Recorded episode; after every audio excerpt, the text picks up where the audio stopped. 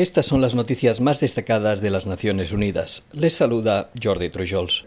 La grave crisis provocada por la inflación junto a la desaceleración mundial del crecimiento económico está generando una severa caída de los salarios mensuales reales en numerosos países, informó este miércoles la Organización Internacional del Trabajo.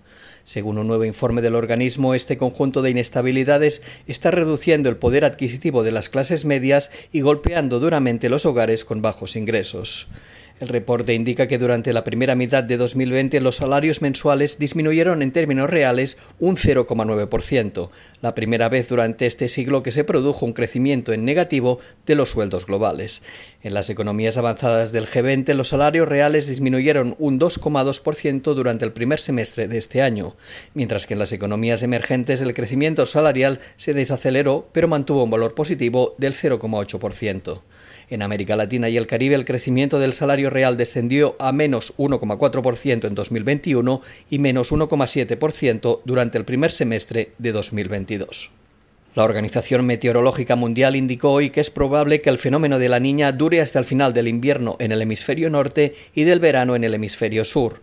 Según el organismo, el fenómeno se repetirá por primera vez durante tres años consecutivos durante el siglo XXI y seguirá afectando a los registros de temperaturas y precipitaciones y agravando las sequías e inundaciones en distintas partes del mundo.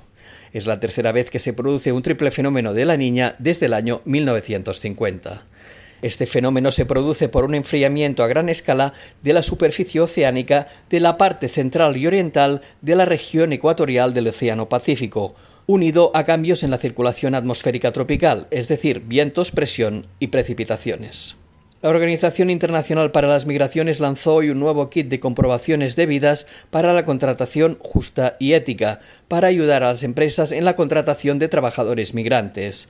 Cuando estas personas carecen de cobertura legal o no pueden ejercer sus derechos, la migración es irregular o cuando las prácticas de contratación son injustas o poco éticas, la migración puede conducir a situaciones de vulnerabilidad. El kit creado en colaboración con Apple busca fomentar el respeto de los derechos de los trabajadores migrantes en las cadenas mundiales mundiales de suministro, reforzando los procesos de comprobación en la contratación internacional a través de soluciones innovadoras. La directora adjunta de gestión y reforma de la organización, Amy Pope, espera que el uso de esta innovadora herramienta no se limite al sector privado, sino que también se aplique ampliamente a nivel gubernamental.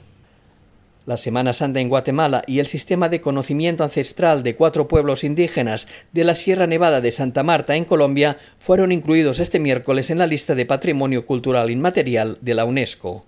Los 24 representantes elegidos entre los 180 estados partes en la Convención para la Salvaguardia del Patrimonio Cultural Inmaterial también seleccionaron el toque manual de campanas español, la artesanía y la cultura de la baguette francesa y las fiestas franco-andorranas del oso en los Pirineos, entre otros galardonados. Asimismo, consideraron incluir en la lista del patrimonio cultural inmaterial que requiere medidas urgentes de salvaguardia a la alfarería de Quinchamalí y Santa Cruz, en Chile. Este oficio se caracteriza por objetos funcionales y decorativos de color negro con toques blancos, creados con técnicas que se remontan a siglos atrás.